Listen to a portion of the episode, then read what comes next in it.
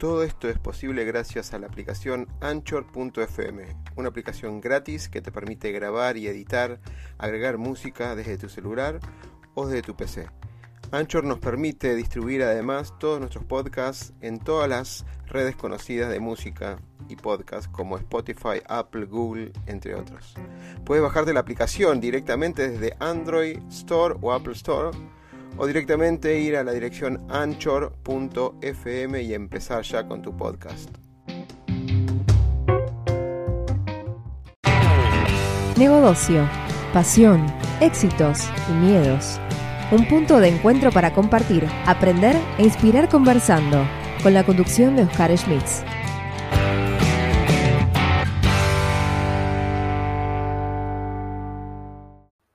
Bueno, bienvenidos. Un nuevo programa, un nuevo ciclo, un ciclo de la lectura del libro 100 días en calma. Bienvenido a todos los que se van sumando y obviamente, como siempre les digo, vamos a sacar este... ¿Estás por ahí, Laura? Sí, ¿no? Sí, acá estoy, Oscar. Estaba muteada para... para ahí, ahí estamos. Eh, ahí, espacio. ahí estamos. Buenas noches a todos. Bien. Bueno, un nuevo ciclo que bienvenidos serán todos los comentarios a medida que vamos a, tocar el tema. El tema de hoy es ser uno mismo, una frase eh, que, tiene mucho retórica, ¿no? A ver, dame un segundo que tengo un... Así.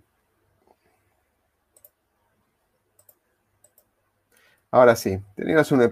Me estaba hablando conmigo mismo, Lau. Me estaba escuchando, no sé si en este silencio. Sí es como este hablar de, uno mismo, me estaba escuchando en, efecto rebote. Se habló mucho de esto de ser uno mismo y cuando en el segundo día de este, este libro, que ya contamos que fue una seguilla de 100 días a, principio de marzo, con un cambio, un cambio de vida, con esto que nos, nos ocurrió con la crisis y demás, que optamos por, por meditar todos los días y reflexionar al respecto, el ser uno mismo me había pasado el tema de la autenticidad. Yo voy a leer el, capítulo de hoy, déjame que lo voy a... Pero también les voy a pedir, si quieren, y quieren salir en vivo con, con vos, pueden dejar mensajes en los que siguen en el canal de YouTube, pueden dejar un mensaje al teléfono móvil que le estamos dejando en, la descripción, o mismo a nuestro celular o al celular de Laura, que los que conocen lo pueden, pueden llamar directamente y dejar un mensaje que lo salgamos en vivo. Que tenga que ver con lo que estamos hablando, obviamente, ¿no? Estás así como quieta, ¿no? ¿No? ¿Estás bien? Estoy perfecta, estoy gestionando emociones. Como siempre digo. Bueno. Es un desafío a la ansiedad. Bien, bien. Voy a, voy a compartir, voy a compartir ahora el. Nosotros nos quedamos. Ahí está, ahí aparecemos abajito. Y voy a agrandarlo un poquito más, así nos, lo podemos seguir entre todos. El famoso día 2, ser uno mismo. Ser uno mismo. Ser quien eres es ser uno mismo. Sin influencias, sin un ego soberbio que nos limite o filtre todo nuestro potencial. Ser uno mismo es tomar conciencia plena del significado de nuestras emociones, acciones y resultados. Por complacer a otros, regalamos ese pedazo de ser para ser otros. Una sonrisa, una caricia de los otros la cambiamos por parte de nosotros mismos. Ser uno mismo no es valorarnos por las cosas que hemos comprado o tenemos. No somos esas cosas. Ser uno mismo no se logra con esa posición social o cargo de poder que ocasionalmente nos puede regalar la vida. Ser uno mismo es la integridad del pensar, decir y hacer que está dentro nuestro, que se exterioriza a través de nuestro más sincero propósito de vida, o como siempre comentamos con Lau y el equipo de la comunidad, propósito extraordinario. Como frase que elegimos en, en este capítulo, en este día 2, el privilegio de una vida es ser quien eres. Y es Joseph Campbell que escribió el libro El viaje del héroe, muy utilizado para, muy apropiado sobre todo esta frase y este autor en lo que, en lo que es el camino del héroe, el viaje del héroe, que lo mimetiza con el tema de la crisis, ¿no? Déjame que voy a poner en la pantalla ser uno mismo, así nos queda reflejado ahí. Y cuando escribí este, este, este capítulo, este día, había muchos conflictos, nuevamente. Ya me había pasado hace 10 años atrás un montón de temas relacionados con, con lo que yo creía que era yo, en relación a lo que hacía parecer que era yo. Y ahí aparece de vuelta el tema de los tres egos, ¿no? Donde el camino del ego, a veces no parás y reflexionas al respecto, entonces el camino del ego te marca esa ambición, esa competencia y ese quedar bien con los otros, o por lo menos es lo que me pasó a mí y la idea es compartirlo. Voy a hacer hincapié en esos tres egos porque siempre es un punto de revalidar si soy yo o soy el ego que está tomando un rol protagónico. El ego somos lo que somos por lo que tenemos, lo material. Ese es un ego, ¿no? El ego de lo material. Yo tengo un auto, tengo una casa, tengo, hago viajes, eh, tengo un reloj. Y yo me determino como ser por las cosas que tengo. Y lo más impactante es que cuando uno pierde esas cosas, cree en ese ego que pierde ser. Y no se merece existir por haber perdido esas cosas. El segundo ego, que es un, párrafo, por eso amerita esta explicación, habla de somos los que somos por el rol, la posición social o el poder donde accionamos. En consecuencia, también los resultados que logramos. Entonces, por momentos creerme que era un director, creerme que era tal rol, tal función, haría descreer el verdadero ser que soy. A veces en el día a día y los que estamos trabajando en muchas posiciones y no, digamos, intercambiamos y no nos relacionamos como equipo, sino que nos relacionamos con nuestra posición y nuestra carrera individual y no grupal, hace que nos creamos que nosotros somos esa posición. Y si, no, y si nadie nos ayuda o nos coachea o nos acompaña en ese eh, separar el rol de la persona, a veces caemos tan profundo en creernos ese rol. Y el impacto o crisis, que hay un replanteo de propósito, es cuando no estás más en ese rol. Entonces el replanteo es, ¿dejo de ser yo? ¿Dejo de ser uno mismo? Y el tercero, que por ahí es más impactante y tiene una resonancia con los otros, pero este es, quizá lo pasamos desapercibido porque les, cambiamos el significado, es el ego de somos lo que somos por lo que dicen y opinan los demás de nosotros mismos. Nos creemos por el afán de socializar, de acercarnos a los otros, de creernos que la opinión de los demás, merecida o no, positiva o negativa, la que fuera, la opinión de los demás tiene más valor de lo que creemos de nosotros mismos.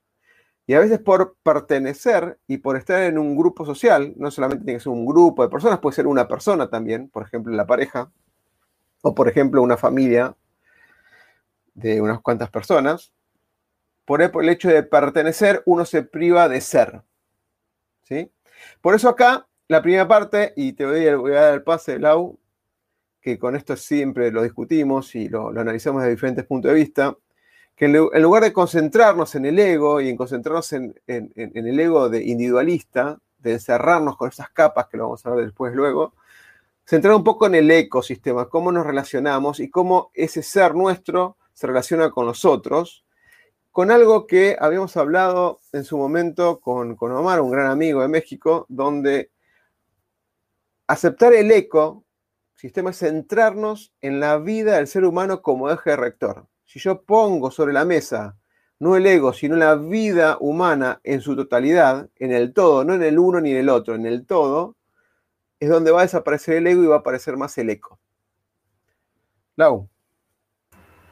Sí, acá estoy. ¿Me escuchan? ¿Me escuchan bien? Sí, perfecto.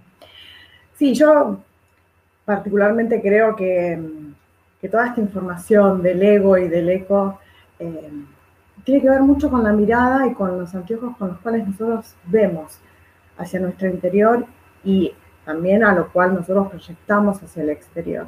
Wayne Dyer hablaba siempre que uno puede ser anfitrión de Dios vacío del creador, como quieran llamarlo, o el rehén de su propio ego, de cualquiera de estos tres. Me viene mucho la imagen a consulta de, algunos pacientes que me dicen, pero yo a veces me desconozco o me desconozco en la, en la, mirada del otro porque yo estoy queriendo decir una cosa y me entienden otra. Y ahí es donde el ego donde en realidad tenemos que evaluar desde qué lado estamos hablando, ¿no? Si está hablando nuestro ego está hablando nuestro ser real, nuestro ser interior, el, uno mismo, ¿no? Entonces, puntualmente, esto se trata mucho en terapia, se trata mucho con las flores de Bach y demás. Pero principalmente, yo tengo una, anécdota que siempre digo, que, me pasó a mí, que tiene que ver con esto de dónde me, dónde me planto yo y, quién es que está hablando, que se digo mucho por posición, por lo que hago, que vos recién decías, y me pasó como experiencia personal de encontrarme un día no aceptando esa posición porque no coincidía con mi ser interior, porque sentía que en realidad estaba hasta en contra de mis valores, en lo que quería hacer para mí, en, en mi conexión con mi ser interior, con el propósito.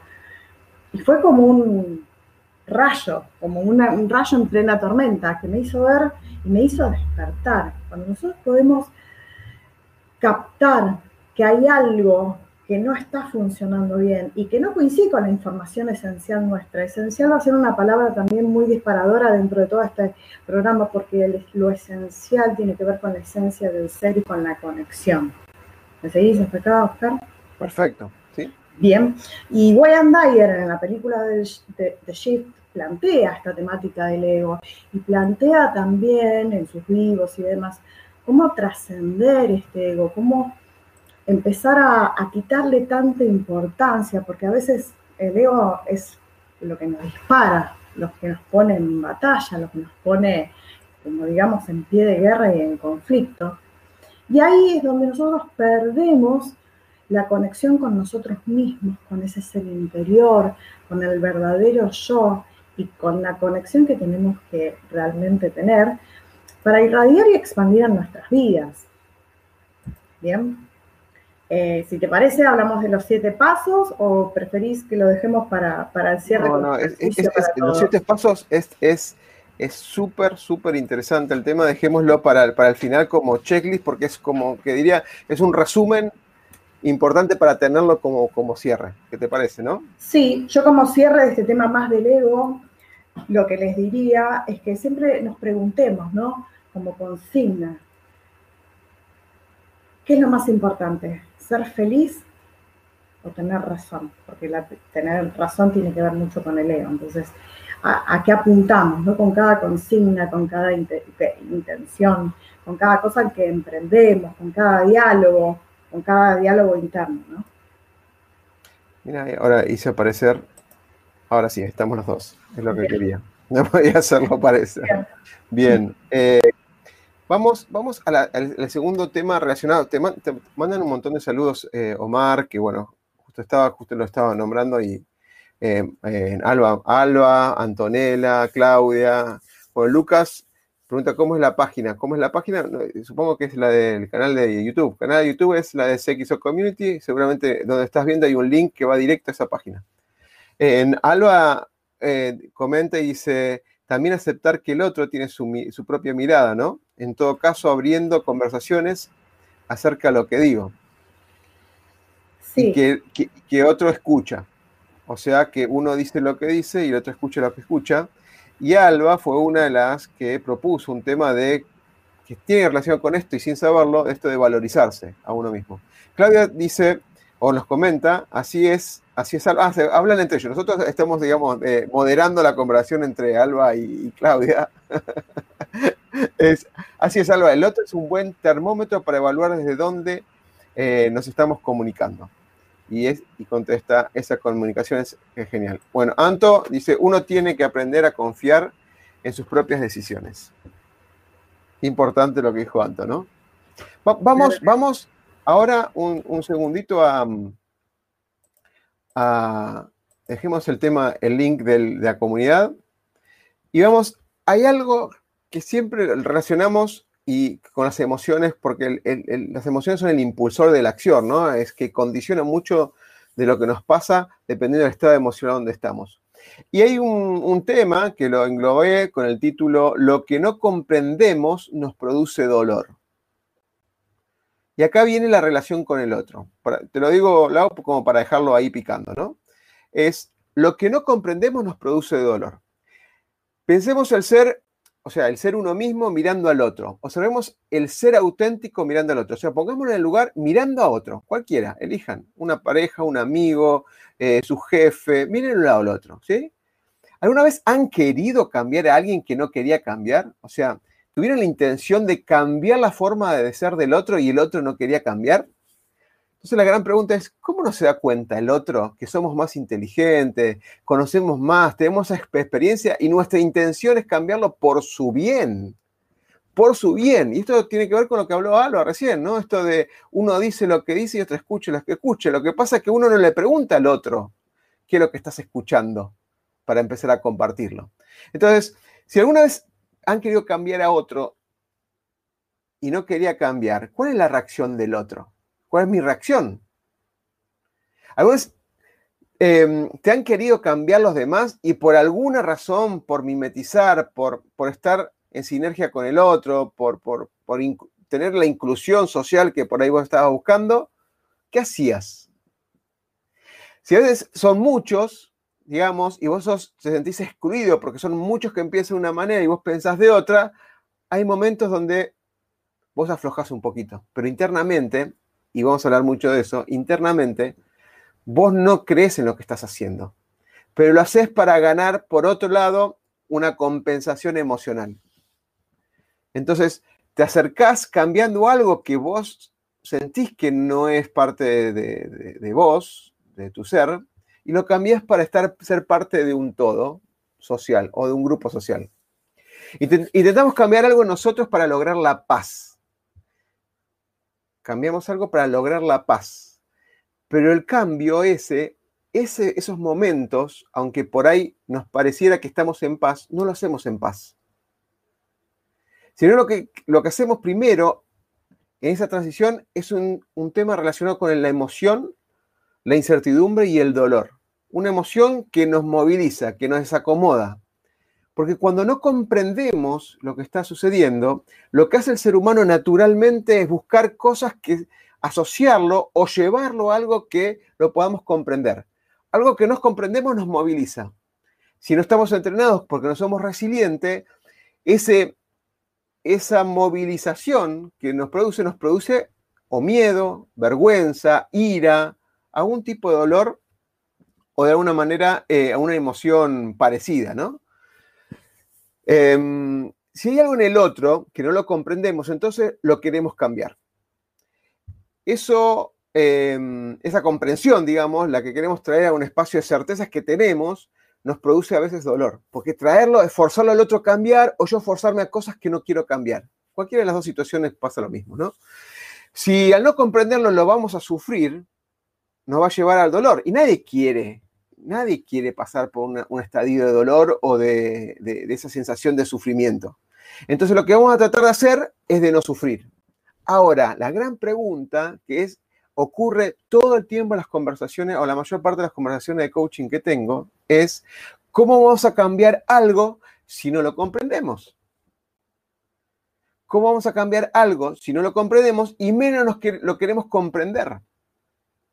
Y esto ocurre, para afuera es fácil, la crítica hacia afuera, hacia el otro, hacia lo que me pasa con el otro, es una cosa, y a veces se vuelve un poco más difícil cuando tenemos que comprendernos nosotros mismos, qué es lo que nos desacomoda, qué es lo que no me siento bien y demás. Y acá me gustaría, Lau, que vos lo tratamos este tema y, y, lo explicás perfectamente, es esto del espejar con el otro, ¿no? Esto de cuando ves algo en el otro, no estás viendo al otro, sino es algo que a vos no te cierra tampoco. Sí, claramente es un tema ultra complejo donde hay dos variables muy importantes, ¿no?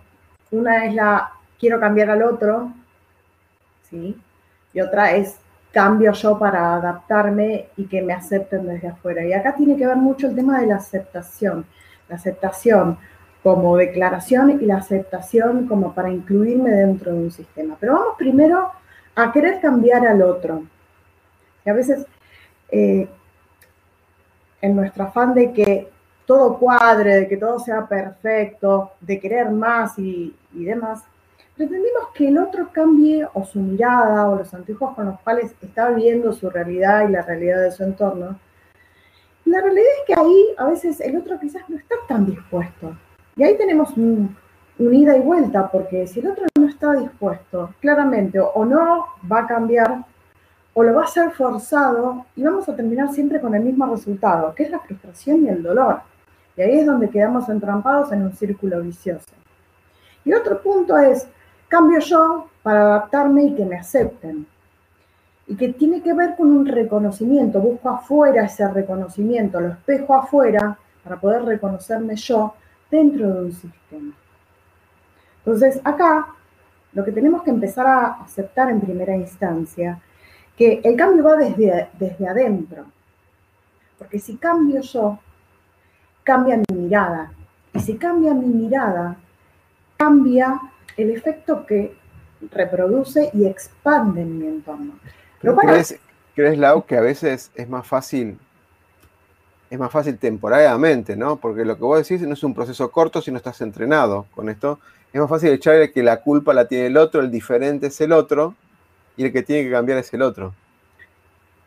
Claramente. Hay un refrán que dicen que cuando uno echa la culpa al otro, por lo general señala físicamente, hace este gesto, porque vos, porque, porque, porque vos. Y este gesto lo que hace es, es como un gatillo, es como un revólver, ¿sí? Uno está conectado hacia una energía, ¿sí? que es la intención, la otra dirección hacia una persona, pero los otros tres dedos están apuntando hacia mí. Entonces, dentro de estas cinco variables de conexión, tres tienen que ver y están limpiadas con mi interior. Te comento algunos unos mensajes que Antonella, bueno, había puesto, perdón, ¿eh? que es, lo estuve pasando mientras vos hablabas. Em, decía, si me paso, sí, me pasó, hasta que te, empieza a resonar y te das cuenta de que sos así. El otro es, Claudia dice, me pasó varias veces de ser incluida, pero eso es pasado. perdón, me pasó varias veces con el fin de ser incluida, pero eso ya es pasado. lo, interesante de esto, como vos contabas lo del espejo, es cuando te das cuenta cuando es el momento del clic, puede pasar un montón de veces y sin darte cuenta, pero el momento que te das cuenta, lo que sucede con vos, con los otros, o esa resonancia que hablaba Anto, eh, es súper interesante. Fíjate lo que dice Durán, Marisol, que habla de el caos es un orden aún por descifrar. O sea, el, el caos, de hecho estamos viviendo en un caos, ¿sí? Una cosa es decir, ah, estoy desesperado, no lo puedo manejar, no lo puedo controlar, es algo que me supera, y otra cosa es decir, pará, no lo puedo resolver ahora. Ahora, no lo entiendo ahora. ¿Y por qué no mirarlo de una forma diferente? ¿Puedo eh, acotar? un comentario más, ah. y así cierro los comentarios que pusieron hasta ahora mientras vos hablabas. Y si lo sentís, y, esta frase tiene mucho que ver con lo que, los otros títulos que vamos a, a tratar ahora, y si lo que sentís no se alinea con lo que pensás, o decís pareciera incoherencia y esto te trae dolor, un dolor interno. Y vamos a hablar de la coherencia y las capas que tiene el ser.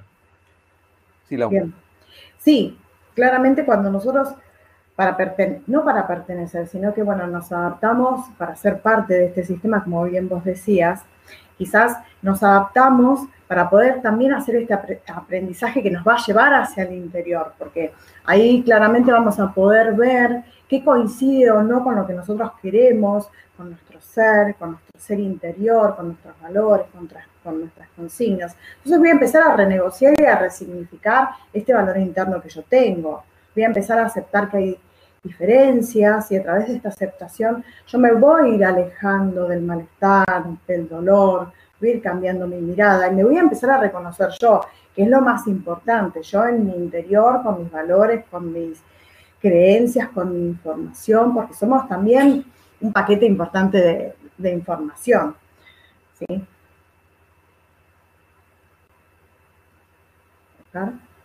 Acá estoy, estoy, ah, estoy, Pensé, pensé que. Te, estaba escuchando atentamente. Me había sido, me vine de repente yo. Así que bueno, este, este aceptar este cambio de paradigmas, de crear nuevas realidades y demás, nos va a llevar a no solo a liberarnos, sino también a bajar estos niveles de dolor y a conectar, que es lo esencial, que es lo más primordial, poder conectar, poder estar conectado más con mis deseos, con mis propósitos, que con el afuera, con el contexto. Lo que pasa es que a veces el espejo nos va a servir para poder ver esa realidad. Quizás nos gusta o nos gusta más o menos, pero que podemos elegir cambiarla. Excelente, excelente. Acompáñame con, con el tema de mm, esto de ser uno mismo. Pareciera que siempre cuando uno pasa la barrera de dejar de ser niño después de los 6, 7 años, cambia. Y quiero contar una mirada a lo largo de tres etapas de la vida, ¿no? Imagínense que, bueno, muchos de los que estamos acá tienen más de, más de 30, o alrededor de ahí un poquito más, y algunos tienen menos también. Em, ser uno mismo a lo largo de la vida, pensémoslo de esa manera. Ser uno mismo cuando éramos niños, ¿sí? Cuando éramos niños no había cuestionamientos, no nos cuestionamos quiénes éramos, no teníamos, o sea, era tan solo somos, vivíamos y simplemente vivíamos. No había cuestionamiento de por qué sí, ni para qué, ni qué, ni ninguna pregunta rara. Vivíamos como estábamos en un estado de fluidez. Felices inventábamos, soñábamos, y lo que no hacía lo, lo, canalizaban por otras cosas, pero no había impedimentos. O sea, y los impedimentos eran de alguna manera porque por ahí no teníamos el conocimiento y esa experiencia. Conocimiento y experiencia que después en las otras etapas por ahí nos van a limitar de alguna manera. Ser uno mismo como adolescentes, ser uno mismo como adolescentes, ya empieza a ser distinto. Ya de alguna manera había grupos sociales, ¿sí? Ser uno mismo, eh, en esa etapa nos teníamos que definir. Definir en lo sexual, definir en lo social, definir con algunos estereotipos que eras o no eras, estabas incluido o no estabas incluido, si algunos iban en la política, de qué parte de la política eras, si eras un cuadro de fútbol, cómo lo potenciabas y lo defendías, si elegías una, una, carrera en la secundaria, perdón, no en la carrera, en la secundaria, qué secundaria, qué no secundaria, quién eran tus compañeros, quién no, quién era la música que elegías y cuáles no, si era el pop, el rock o lo que fuera. Entonces, de alguna manera, determinaba los ideales.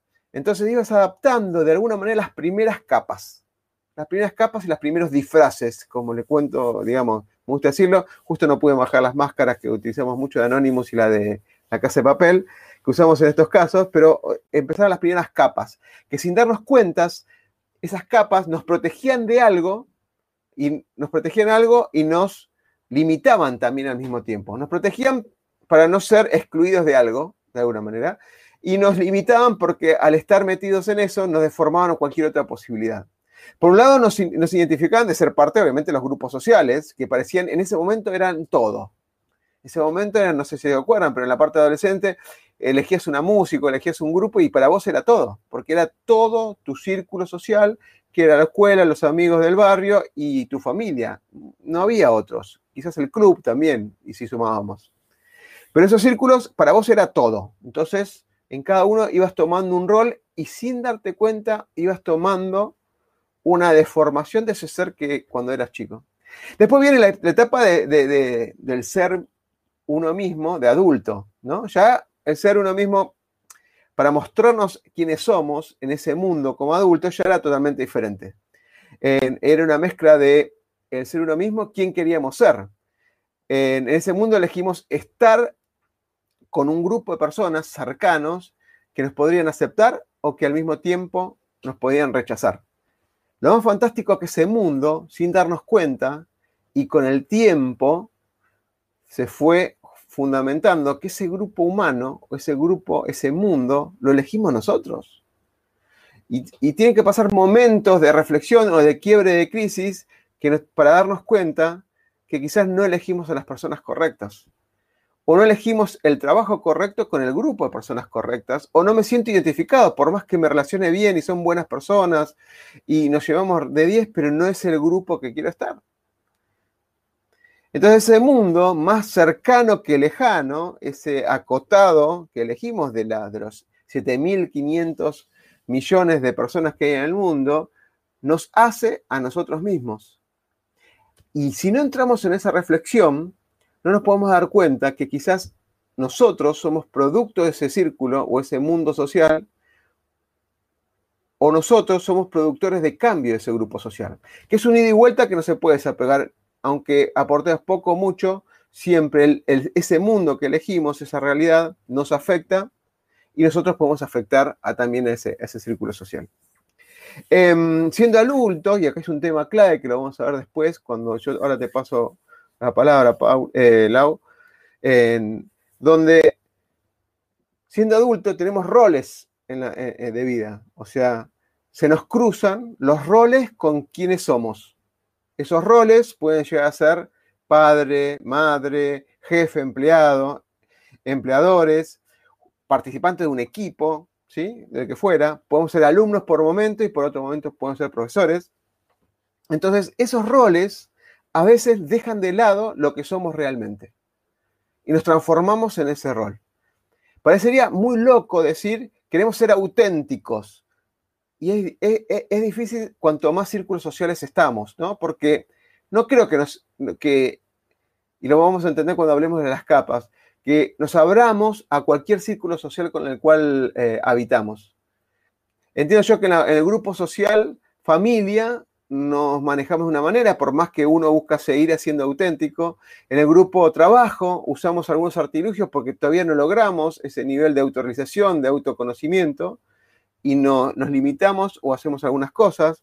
En el grupo por ahí del deporte, de los amigos, también hay una capa que todavía no, nos limita el verdadero yo o ese ser uno mismo. Entonces acá volvemos con el tema, y acá cierro, ser uno mismo eh, no contiene ese ego, ese ego que limita, ¿no? Sino un eco que resuena y expande. Lo hablamos un montón de veces, es algo que está dentro y no tenemos miedo de abrirlo para que los demás lo puedan aprobar o lo puedan rechazar. Esto no es yo cuento mi historia y se acabó. No, es, esto soy yo. Quiéranme o rechácenme, pero esto soy yo. Y no voy a limitarlo por una simple cuestión de tener la aprobación de los demás. ¿O no? Por más que yo elija, obviamente, con quiénes estar. Lau. Sí, me vino a la mente mientras hablabas de, todo esto, ¿no? De las distintas etapas del ser uno desde niño está hiperconectado, pero ¿por qué? Porque no tiene tanta información de lo sistémico, del entorno. La información más primaria que tiene es la de su creación, ¿sí? Y la de mamá, papá, y, lo que va a ir aprendiendo. El tema es que a lo largo de la educación formal, hasta llegar a la adolescencia, sigue grabando un montón de información que no solamente está linkeada con mamá, papá, mi entorno más cercano, sino con todo lo que es a nivel sistémico, escuela, amigos, grupos de pertenencia, donde las etiquetas se van pegando y se van adhiriendo al sistema. Y cuando ya más de adultos, ¿sí? transitamos una vida profesional con distintos arquetipos y demás, esta información empieza a pulsar, porque alguna puede coincidir con nuestro ser interior, con, ser, con nuestra esencia, y hay otras que no. Y el tema acá, lo que hay que mediar es que ponernos un rol no está mal siempre y cuando ese rol y ese personaje no invada y no se apodere del ser, ¿sí? de la esencia del ser. Que ahí es donde por lo general entramos en conflictos, cuando el personaje se comió a la persona. Claro. Y ahí es donde también empezamos a sufrir, porque nos damos cuenta que realmente, y lo sentimos, lo podemos llegar a sentir hasta a nivel físico. Me duele ya este personaje, me pesa, porque no coincide con mi energía. Yo tenía un profesor que me decía que uno sufre cuando la personalidad, y esto también lo decía Edward Bach, la personalidad entra en conflicto con su razón de ser y lo que está haciendo. Es decir, personalmente y físicamente hago algo que no coincide con mi propósito de vida, con mi razón de ser, con mi ser interior, con mis principios, con mis valores y demás. Eso es lo que quería aportar en este tema. Genial. A ver, voy a intentar que estemos los dos, pero no sé qué toco a veces. Ahora sí.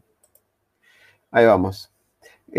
tres frases de Alba y Claudia, interesantes para, para, para, leerlas porque no salió completo, así que las voy a leer completas. Voy a poner una parte, pero voy a leer completa. Dice, Alba dice, ¿saben que ahí, que lo mencionó Lau, la presencia del propósito es clave para aceptar el deseo de transformar y calmar el dolor? Porque tiene un sentido ese cambio. Descubrirlo, ¿sí? Que puede ser redescubierto después cada, cada crisis que vivimos, ¿no? Porque siempre esas crisis o esa generación de reflexión profunda te involucra una capa nueva de, como ser humano. Y después Alba dice, de la misma forma tiene sentido la inclusión o exclusión de un sistema. O sea, cuando uno se siente que no es parte de ahí, o uno siente, de alguna manera siente. Puede estar también buscando el, grupo social donde se siente más afín, ¿no? Todo el tiempo. Sobre todo cuando uno no tiene en claro, uno no tiene en claro qué es lo que quiere. Por eso lo que dijo Alba, lo del propósito, ayuda un montón. Cuando uno más o menos entiende lo que sus valores, su, sus, su, razón de ser o su propósito de vida, de alguna manera es más fácil determinar si está cómodo o no en esos círculos sociales. Claudia dice, voy a volver a poner, hay dos, es verdad, la adultez trae roles, sí, trae muchos más roles que por ahí de la, que la niñez y la, y la adolescencia. Y si uno no encuentra o conoce más de su esencia, ahí empieza el gran problema, el dolor interno del que habla Alba. Nos desalineamos más aislándonos de nuestra esencia. Claro, uno tiene, es lo mismo que decir, ¿para dónde quiero ir? No sé. Entonces anda a cualquier lado, si está bien, si no sabes a dónde quieres ir. No, pero no me gusta. Entonces hay algo que, bueno, ¿a dónde quieres ir? querés ir a la sierra, querés ir al mar, querés ir a la montaña, algo tenés que, definir. Digo el ejemplo porque tenemos muchas ganas de, tomarnos vacaciones todos, ¿no? Entonces, si no sabes a dónde ir, cualquier camino te va a llevar bien. Ahora, si vos crees, tenés una meta, y más aún, más grandiosa que una meta, es un propósito, cualquier cosa que no se alinee ese propósito lo vas a sentir naturalmente y rápido y te vas a alejar de eso o lo vas a ignorar. Claudia vuelve a decir, dice, y que los roles que elegimos se alineen con el ser, por eso es importante descubrir el propósito de cada uno. Y después hay que accionar, porque con el propósito y la felicidad que te da encontrar no alcanza, hay que accionar en cuanto a eso. Y acá, creo que la vos preparaste el tema de los flores, ¿no? Las flores con, las esencias. Pero déjame dar una introducción un poquito, un poquito larga, porque tenemos 20 minutos nomás. Em, y, y, le puse un título que se llama Los disfraces del ser uno mismo. ¿sí? Lo leí con un mix de varios eh, psicólogos ¿sí? muy conocidos del mercado argentino. Hice un, mix entre, entre esos temas que fue lo que más me hizo impacto por las capas. Y le pusimos una cuota de lo que aprendemos en, el taller de propósito también, donde habla de las capas del ser humano. Imagínense en el medio la esencia del ser humano. Todavía no, no lo determinamos qué es bien, ¿no? y quizás no lo vamos a determinar bien. Si no, vamos a encontrar incomodidades que por ahí le tenemos que buscar una explicación o buscarle una reflexión.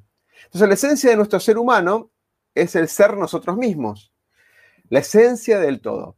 La esencia es invisible a los ojos, y eso lo decía el principito, los que leyeron al principio lo recordarán perfectamente. Lo esencial es invisible a los ojos. Y es por los disfraces o capas que nos ponemos, lo cual hace que nos ocultemos esta esencia. Entonces hay una, voy a describir una serie de etapas que van desde más adentro, más cerca de, la esencia, hacia más afuera. Y tiene mucho que ver con esto que compartió Alba de la coherencia. ¿sí? Una primera, una capa que nos rodea de manera invisible es por cómo pensamos, nuestros modelos mentales y la historia de nuestras vidas. Es una mezcla de conocimiento, experiencia, mandatos y una serie de cosas que de alguna manera articulan la forma que nosotros observamos el mundo, casi en forma invisible, no nos damos cuenta. Segunda capa muy pegadita a eso es los, valores éticos y morales. Básicamente, estos que elegimos o que de alguna manera están inducidos por la sociedad donde estamos, determinan lo que está bien y lo que está mal. O sea, primera capa lo que pensamos y nuestros mandatos y, modelos. Segunda capa nuestros valores, tanto éticos, o sea, internos propios y los morales de la sociedad muy, muy cercano a esto, porque no, no, hay una, gran diferencia de, espacio, eh, una capa donde establecemos nuestras virtudes y nuestros defectos, en base a lo que pensamos, en base a nuestros valores. En base a nuestros valores podemos determinar si son virtudes o son defectos. Y en base a eso, determinamos un montón de juicios y opiniones de nosotros mismos. Si estoy en un entorno donde la belleza está validada, o la moda, o las modelos son todas bellas, delgadas y demás, quizás yo tengo un par de kilos de más, entonces pienso que un defecto es tener un par de kilos de más. Quizás algunos estereotipos que están en la sociedad y demás, yo lo tomo como porque fui incursionado por, por mis modelos, por mis historias pasadas y demás, y los valores están rondando a eso, entonces por ahí defectos y virtudes van a ser determinados por esas dos capas anteriores que les mencioné. La siguiente eh, eh, eh, capa, y ya empieza ya un poco más, no es tan, tan, tan directo, y empieza la coherencia establecer. Forzada por el gustar al otro o por gustar al resto. O que no nos atrevemos, o, la emoción, o hay algún tipo de emoción que nos bloquea para no ser auténticos. La, primera capa de la coherencia, que son dos, la primera coherencia es que lo que pensamos no es lo que decimos o conversamos. Pensamos una cosa y conversamos otra. Y de ahí hay una limitación o empieza la limitación relacionada con la sinceridad con nosotros mismos. Nuestro ser en el pensar y en el decir no es sincero. Luego, con, ya con la incoherencia por ahí que, o las limitaciones que hacemos del pensar y decir, empiezan todo lo que hablamos recién de las capas de los roles, ¿no? O sea, asociada más a lo público. Hasta recién era todo casi invisible, podía ser hasta invisible. Lo que pensamos y lo que decimos, ahí se empieza a incursionar la relación con la parte pública. Entonces, aparece una serie de disfraces donde el yo soy jefe, el yo soy maestro, yo soy padre, yo soy esposo, yo soy pareja, el que fuera. Y ahí empieza a aparecer diferentes capas y disfraces de acuerdo al rol que estoy ejecutando. Puede ser que sea igual, aparentemente, pero si ustedes se ponen a pensar en cada rol, seguramente tuvieron que forzarse a hacer algunas cosas que por ahí no están tan a gusto con su naturaleza y fluidez. La última capa está relacionada con la coherencia también, que habla de que ya no es invisible, sino es muy visible, que lo que digo es lo que hago. A veces digo algo por decir y no es lo que yo hago. Entonces, eso va muy de la mano con la responsabilidad, esa responsabilidad de accionar en mis compromisos, en mis pedidos, en mis ofertas, en mis promesas, en lo que digo para algo y hago para otra cosa. Entonces ahí es la coherencia también mencionaba Alba, es la coherencia entre el decir y el hacer. Entonces el ego ahí usa varios disfraces, ¿sí? sobre todo en las tres últimas, que son las más públicas, las últimas tres capas, ¿sí? que es la, sinceridad, eh, los disfraces de los roles y la coherencia de la responsabilidad, ¿no? Aunque puede volverme loco, o sea, de alguna manera el ego empodera mucho más todas esas capas y se vuelven mucho más duras y poco permeables. Y al ser poco permeable, el ser interior, que en definitiva es más emocional que otra cosa, que es, más emocional que razón, no pasa. Y acá hay un gran libro que es el, el, soldado o el caballero, el caballero de la, armadura oxidada, fundamental para, para, recomendar y leer, que tiene mucho que ver con, con este tema. El el corazón del ser uno mismo se relaciona con nuestras emociones y sentimientos. Imagínense el estado de amor o el estado de fluidez que ustedes tienen a la hora de ser amor y ser fluidez. Fluye. No hay impedimentos. Como un chico cuando está jugando, cuando está viviendo. No hay impedimentos. Más cercano a lo que pensaba nuestra primera capa, pero no tanto, dado que nuestro pensar debe ser cuestionado siempre. Está muy cercano a la emoción con esa forma de pensar y demás, pero no es tan cercano la parte emocional sale, surge, ¿sí? y puede estar, digamos, doblegada con algunos pensares. Por eso el pensar es un cuestionar del conocerse a sí mismo todo el tiempo y reflexionar sobre lo que pensamos. Si lo que pensamos está fundado por algo, llamamos la realidad más cercana a la verdad, ¿no?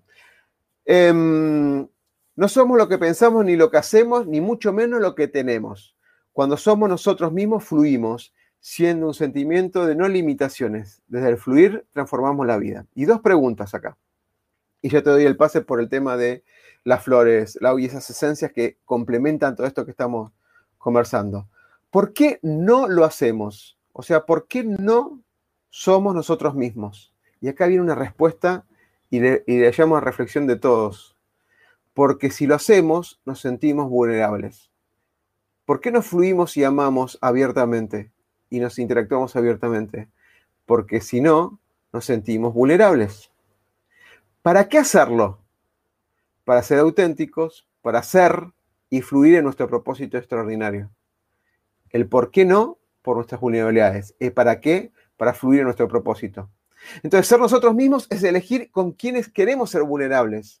Y es una simple apreciación personal esto, porque ustedes ponen eh, a buscar en filosofía y un montón qué es ser uno mismo, y hay grandes pensadores, grandes pensadores que de alguna manera intervienen en esto que voy a decir, ¿no? Cruzado. Ser nosotros mismos es elegir con quién queremos ser vulnerables. Ser nosotros mismos es decir con quién quiero estar y abrir mis emociones. Ser nosotros mismos es ser y dar nuestro ser a otros. Ser y dar nuestro ser a otros. Ser uno mismo es estar en paz, quietar la mente y fluir en nuestro propósito extraordinario. Eso es lo que creo que es ser nosotros mismos, o ser uno mismo, ¿no? Lau. Acá, acá estoy. Eh, justamente coincidimos con el libro este que mencionaste del Caballero de la Armadura Oxidada, oxidada. Oxidada, ¿Y por qué está oxidada? Porque obviamente se nos cayeron encima un montón de personajes, un montón de arquetipos. Y ahora hay que desandar, hay que desarmar esa estructura. Y no casualmente todo lo que es eh, tratamientos florales, esencias florales, trabajan mucho sobre estos arquetipos, sobre estos personajes y sobre estos roles que vamos asumiendo a lo largo de la vida que después nos hacen como parte del aprendizaje de la evolución, entrar en reflexión, ir hacia adentro, buscar la información para empezar a reparar. No de casualidad el doctor Edward Bach, me voy a basar en Edward Bach porque es el, sistema, si bien es bien complejo, es el más simple de, de explicar, pero por ejemplo Bach creó un sistema de reparación con 38 esencias florales y un rescatador emocional, como le digo yo, el Rescue Remedy.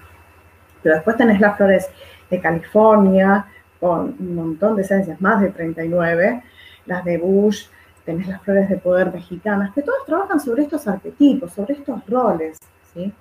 Yo voy a nombrar algunos para que tengan idea de cómo, cómo funcionan y cómo es que reparan. Por ejemplo, tenemos el típico agrimony, ¿sí? El agrimony es una personalidad que en realidad la procesión le va por dentro. ¿Pero por qué le va por dentro? Porque se enmascara en un papel que por lo general tiende a ser una persona muy divertida hacia la afuera, muy sociable, muy amiguero, muy es el que sale a bailar y se pone arriba del parlante, pero que interiormente enmascara información, pero información para qué? Para no forzar ese cambio que hay que hacer, porque si yo hablo lo que tengo que decir o me muestro tal cual soy, corre un peligro o puede surgir o pasar algo.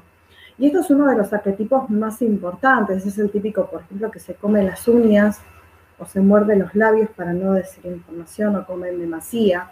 Y ustedes fíjense cómo un arquetipo o un rol que adoptamos puntualmente por cierta determinada experiencia nos trae después tantos conflictos a reparar.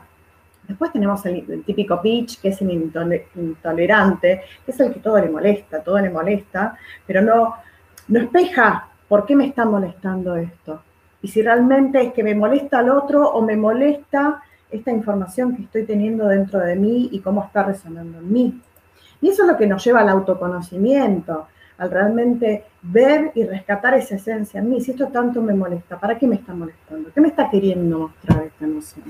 Después tenemos el típico Elm, que es el altruista, pero es el altruista que se cargó tanto la mochila de ser altruista, de ayudar, que se cargó tanto de tareas, que ya no las puede gestionar y le está costando hasta decirlo y se transforma en un estado agrimony, es decir, una emoción por lo general termina enmascarando un montón de otras emociones que tenemos que empezar a reparar. Y para reparar tenemos que ir hacia adentro y buscar esa información. La flor lo que hace es buscar esta información, trármela, exacerbármela para que yo después pueda repararla. Otro de los estados es el Vine contra el Pine, que es el culpador y el culpable, ¿sí? que son los dos roles que a veces internamente nosotros tenemos, esa voz culpable y esa voz que nos culpa, que ahí es lo que tenemos que hacer es resignificar, ver qué normas están asignando esta culpa.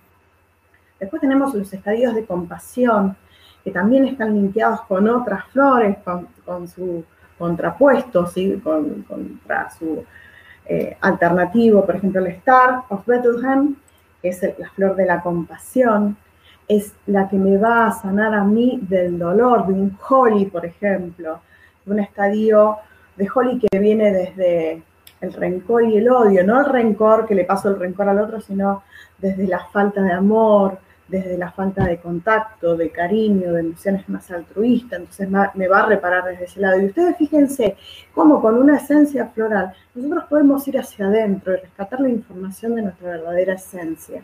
Bien, eh, no sé si tenías alguna pregunta ahí, Oscar, puntualmente. No, no, en, en, en, realidad la pregunta es, vos me has comentado en un momento que había 39, 40 esencias diferentes de y cada una tiene, digamos, eh, un, no un significado, perdón, un impacto, digamos, en, todo esto, ¿no?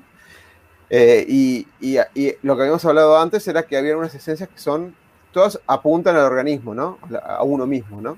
A buscar el balance, el balance armónico. Claro, las que hablé recién tienen que ver puntualmente con la introspección y rescatar esa información esencial mía. Hay otras que se vuelcan a todo lo que es físico y biológico. Por ejemplo, un ELM puede cargarse a, un cuerpo a través de la contractura toda la carga que tiene por ser tan altruista y no entender o no poder aceptar que tiene que ser más flexible y aprender a delegar y no sobreadaptarse a ese entorno para no quedar aparte, porque no pudo cumplir, por ejemplo, con esa consigna y tampoco se oyó a sí mismo y sobrecargó al cuerpo. Entonces, esto es lo que tiene de maravilloso el tema de las flores, porque me permite rescatar lo esencial, lo más amoroso, lo más armónico de mí y reparar sobre lo biológico. Totalmente, totalmente. Por eso tenía, mucho sentido esto de hablar de las capas que uno se pone hasta encontrar, ¿no? A ver, eh, no hay un camino, no hay un camino directo como si fuera, como dijimos el tema del mapa, que digan los pasos 1, 2, 3, 4 y encontramos el ser uno mismo, pero sí buscamos cosas como, si nos ponemos a reflexionar y no entramos en la vorágine de, la aceleración y no reconocernos, encontramos un punto de, un punto de decir, che, ¿qué me está pasando? Y como dijimos antes, si, sabemos si no sabemos a dónde ir, bueno, vamos a estar en conformidad hasta que quizás la vida nos regala el camino correcto no digo, eso no es que es imposible, puede pasar que nos, regale el camino correcto y nos sentimos en fluidez cuando estamos ahí. Pero generalmente cuando uno no lo tiene claro, es, difícil encontrarlo, salvo que aparezca. Ahora, sí, perdón. Yo lo que siempre digo es que lo que nos rescata y nos lleva hacia adentro es la inquietud. Cuando pasa algo y se nos genera esa, pregunta, ese, ese question mark que dijiste vos recién, eh, ahí es el punto de partida, ese es el disparador, la inquietud.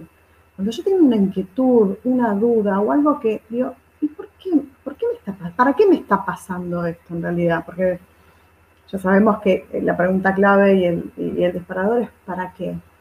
Automáticamente voy hacia adentro, porque ya está, ya me espejé en afuera, ya vi, ya se me creó la inquietud. ¿Es de afuera o soy yo? Y si soy yo, ¿Qué tengo que rescatar? Porque acá tiene que ver mucho con el rescate que hacemos de nosotros mismos, de, recuperar esa información que teníamos de cuando éramos niños, ¿no? Que es la más esencial. Sí, eh, bueno, nos quedan cinco minutos, así que voy a leer los últimos comentarios. Alba dice, la vulnerabilidad tiene mala prensa. Porque la vulnerabilidad está asociada por ahí a, espacios de debilidades. No, no, no, la, vulnerabilidad es una cosa y la debilidad es otra, pero e, esos espacios donde uno no está bien visto si vos te, te quebrás, si vos em, mostras tus emociones, eh, si vos expones tu sexualidad, pareciera como que el, entorno te puede señalar o te puede acusar o de alguna manera te puede agredir, ¿no? Y ahora dice, la vulnerabilidad es, es maravillosa si elegís según tus emociones, ¿no? Entender bien esas emociones de dónde vienen. Em, el, significado del miedo, el significado de esa, esa, movilización. Claudia acota las mil caras del ego. Sandra, Sandra Campos manda un saludo de hola, así, así al pasar. Em, la esencia la salva la reflexión. Es el mejor camino para poder llegar a dejarla aflorar. Totalmente, Oscar, con el tema de la vulnerabilidad. Habla. Bueno, cerremos y déjame poner el último caption, que es la parte del libro 100 días en calma. A los que tienen el libro, no, eh, ¿cómo se le dice cuando anticipas la, película? No spoileen, no spoileen nada del próximo capítulo. Lo único que voy a decir que el próximo capítulo es Ser Perfecto. Ser Perfecto es un título importantísimo que lo hemos discutido un montón de veces y espero que lo podamos analizar el lunes que viene. En estos cuatro minutos, Lau, ¿te parece vos cerrar con esa, esas reflexiones, las siete los siete pasos para trascender el ego. siete pasos para trascender el ego, o sea, dejar el ego atrás. O superarlo, básicamente. Yo creo que más que superarlo tiene que ver con, estar un paso adelante del ego. Ok. Porque el ego va a estar siempre, no tenemos que luchar contra el ego. Lo que tenemos que ser más inteligentes que nuestro ego y estar conectados con nosotros para poder distinguir cuando es el ego que está luchando y cuando realmente es mi información. ¿Bien? Son siete pasos muy sencillos eh, que los trabajé siempre con, a través de Wayne Dyer, ¿sí? que es uno de los mentores y creadores de la metafísica. El primero tiene que ver con el no sentirse ofendido. Si El ego salta cuando siente que de afuera viene una información que me está agrediendo y ahí me ofendo y ahí me planto en guerra. Y la realidad es que tenemos por qué sentirnos ofendidos, porque es la opinión del otro, es lo que es la realidad del otro. Entonces nos tenemos que correr de sentirnos tan ofendidos y ver realmente para qué nos ofendemos. Ok. Bien. Bien. El, segundo, Claro. El segundo tiene que ver con dejar de lado un poco esta necesidad de querer tener todo el tiempo razón. Lo cual no quiere decir que aceptemos de una la propuesta que viene de afuera o la información que viene de afuera. Sí podemos reflexionar, ver si la aceptamos o no la aceptamos, pero no entrar en lucha con que lo que yo pienso, lo que yo digo, lo que yo hago es verdad única y absoluta. Puede ser verdad única absoluta para mí, verdad única y absoluta no para otros. Pero la realidad es que tenemos que corrernos de esos lugares, porque esos lugares son los que nos ponen más hostiles, nos ponen en, en guerra, nos ponen en, lo más instintivo nuestro, ¿sí? Y ahí es donde se generan los conflictos y sufrimos y quedamos anclados, ¿bien? El tercero tiene que ver con corrernos de la necesidad de ganar, ¿sí? Hay que disfrutar el camino.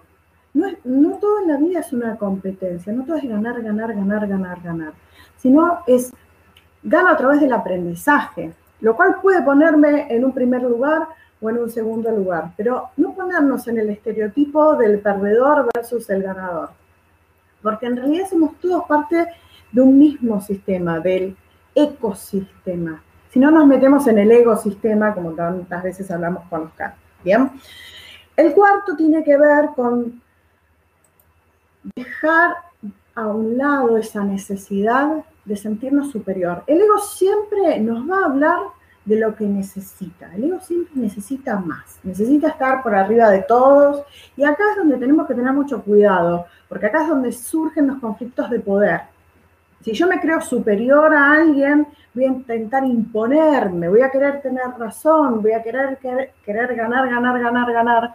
Y eso nos desgasta, nos erosiona y claramente nos contradice con el propósito de vida, con nuestro propósito extraordinario, con la conexión y con ser parte de un sistema, obviamente con naturalidad. Bien. El quinto, con liberarnos de esta necesidad de tener, del tener desde lo material. Una cosa es desear, una cosa es crear y otra cosa es querer tener todo el tiempo necesito tener esto, necesito tener lo otro, porque ahí me está poniendo desde la afuera. ¿sí? Y el deseo tiene que ver con una energía interna para mi bienestar, ¿bien? Porque el ego siempre va a querer más, siempre necesita un poquito más. Y a veces ahí es donde nos ponemos ideales muy altos.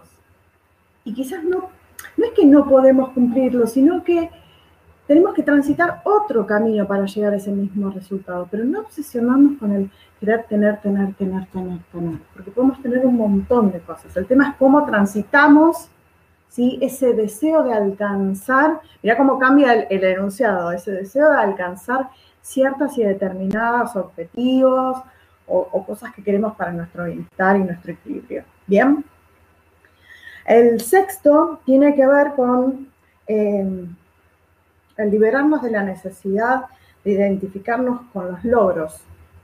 No somos los logros, somos el camino que transitamos para lograr eso, que tiene que ver con mi intención, con mi deseo, con la voluntad que yo le puse, la información que yo le puse para lograr eso. Está muy linkeado también con el anterior, pero este es más hacia lo que yo logro, lo que alcanzo, a cuáles son mis metas de vida, profesionales y demás, pero muy linkeadas con el propósito. Siempre tienen que estar linkeadas con la razón de ser, el propósito. Bien.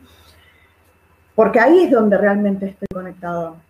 Y la última tiene que ver con la fama, que lo hablamos creo que al principio ¿sí? de, este, de este vivo, que es liberarnos de, de la fama, porque la fama no es algo intrínseco nuestro, sino que está muy linkeado a la opinión la visión, con qué anteojos, con qué arquetipo me están mirando. Y van a existir la cantidad de famas como cantidad de gente que me siga, que me adore o no me adore. Y ahí es donde yo me tengo que desconectar y liberar, porque es la visión del otro. Y el ego me va a decir, ay, fíjate qué están diciendo, qué piensan de vos, cuál es el concepto que sos famoso, cuán famoso sos. Pero si yo lo corro, esa información no va a influir a mí, en mí. Va, va a influir lo esencial, lo que yo realmente sé que soy. Por eso es ser fiel a uno mismo. Conocerme a mí mismo, conocer mis valores, conocer quién soy realmente y para qué estoy en este, camino, ¿no? Así que esto, bueno, son los siete pasos de Wayne Dyer. Cerramos con una frase. Del, ego. Cerramos con una frase. Déjame decir un par de frases. Dice, espectacular este día, Lau y Oscar. Me dejaron reflexionando mucho. Gracias, gracias, gracias. Bueno, eso ya viene del capítulo 1, pero es un gracias, gracias eterno. Lo teníamos practicando la semana pasada. No es poleo, dice Claudia, así que vamos con el cierre. Vamos con el cierre de la frase, que ya nos pasamos unos minutitos. Bien. La frase de Wayne Dyer, que la dije también al principio, pero volvemos a cerrar con esto, es que puede ser el anfitrión de Dios o de tu creador o un rehén de tu ego. Solamente de vuelta, de vuelta. Puedes ser el anfitrión de tu Dios o tu creador o un rehén de tu ego. Eres tú la elección. Como decía Antonella, al, al principio decía, es, una cuestión de decidir. El punto es que, que cuánto criterio tenemos y experiencia de esta reflexión propia de nosotros mismos y en nuestro estar siendo que nos permite decidir por el camino hasta ese momento, llamémoslo correcto. Bueno, gente, muchas gracias por estar ahí, muchas gracias por estar aportando el feedback de vuelta, Claudio, Alba, Anto, Sandra, bueno, todos los que yo me, seguramente me, pasé alguno. Gracias por estar, un capitulón este, ¿eh? un capitulón de alto contenido, así que vamos a ver cómo, cómo buscamos más material para el, para el próximo, que es, el próximo capítulo es Ser Perfecto. Antonella dice que es un capitulón. Capitulón. Un capitulón. Pedro de Ruiz, ahí, ahí un corazoncito, lo último, grande Pedro, es un montón que no lo veo. Lo veo en las redes nomás. Bueno, gente, gracias por estar ahí. Eh, que tengan dulces sueños y nos vemos el lunes que viene con todo el amor y con toda la pasión que le ponemos a este, este cada capítulo. Gracias, Lau. El miedo a equivocarnos nos inmoviliza, nos aleja del éxito. El miedo a lo nuevo nos limita, nos quita oportunidades de crecer. Pretender resultados diferentes haciendo siempre lo mismo es una locura. Aprender a ser diferentes, aprender a ser innovando, es un desafío. Nuestra pasión nos moviliza a ilimitados desafíos. Y de eso se trata Negodocio, de lograr el éxito con pasión.